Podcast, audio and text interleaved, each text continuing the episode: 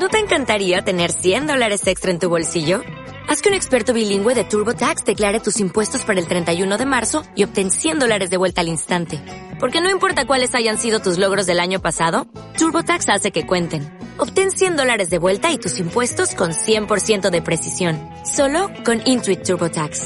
Debes declarar para el 31 de marzo. Crédito solo aplicable al costo de la presentación federal con TurboTax Full Service. Oferta sujeta a cambios o cancelación en cualquier momento. Manuel Pilares. Ese niño gordo a quien sus padres compraron un balón. Ese niño gordo a quien sus padres compraron un balón es el único niño aburrido que hay en el grupo. Sus amigos se han dividido en dos bandos, han puesto las chaquetas en montones para señalar las porterías y se han liado a dar patadas al balón. Ese niño gordo no tiene otra misión que la de vigilar las chaquetas. No puede distraerse con las incidencias del partido. No puede merendar mientras los demás juegan, ni siquiera puede aplaudir una jugada. Si aplaude o protesta una jugada, los que van perdiendo le zumbarían. Y si les dice, el balón es mío, le pegarían también los que van ganando.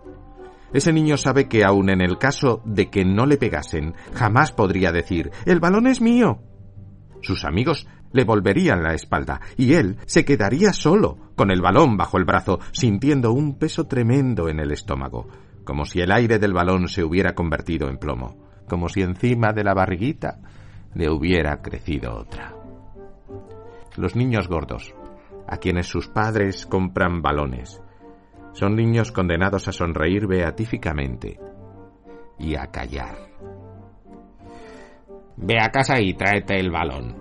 Lárgate con el balón y déjanos en paz. Pues guárdate el balón donde las gallinas guardan el huevo. Yo he visto a un niño gordo acercarse al viaducto. Miraba receloso como si quisiera cerciorarse de que nadie le seguía. Cuando vi que llevaba un balón sospeché en un posible intento de suicidio. Me acerqué corriendo. El niño me miró ruborizado.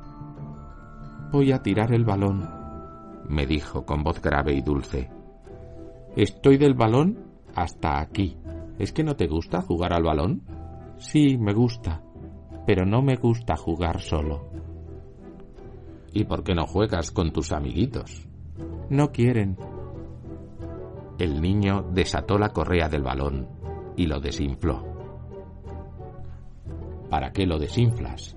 No quiero que baje vivo. No quiero que vuelva de un bote otra vez hacia mí. No quiero. El niño tiró el balón como quien tira una alpargata. El balón hizo plaf allí abajo, pero el niño no tuvo pena porque le había desinflado para que bajase muerto y así no sintiera el golpe. Tenía que deshacerme de él. Comprendo. No, no lo comprende usted. Yo estaba dispuesto a no jugar en mi vida al balón, pero mis amigos no consentían que me quitase la chaqueta ni para vigilar las suyas. Decían que me la quitaba para que la gente creyese que estaba jugando. Decían... Decían que... El niño rompió a llorar. Nos rodearon los transeúntes. ¿Qué le pasa a ese niño? Yo contesté, el balón. Y para no mentir, señalé a la calle de abajo, como dando a entender que se le había perdido en ella. Los transeúntes comentaron a coro. No llores, niño. Tu padre te comprará otro no balón. Llores, niño. Tu papá te comprará niño. otro tu balón. papá te comprará otro balón. No llores, no llores niño. niño. Tu papá te comprará otro balón. El niño lloraba inconsolable. Bañados en lágrimas, rodeados de lágrimas, los ojos del niño me miraban espantados. Estuve por decirle, vamos, tranquilízate, a lo mejor tu papá no te lo compra.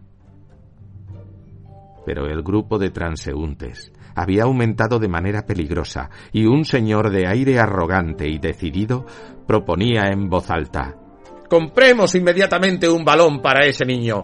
Pongo cinco duros. A ver, comprémosle entre todos un balón. Comprémosle entre todos un balón. Comprémosle entre todos un balón. Comprémosle entre todos un balón. entre todos un balón.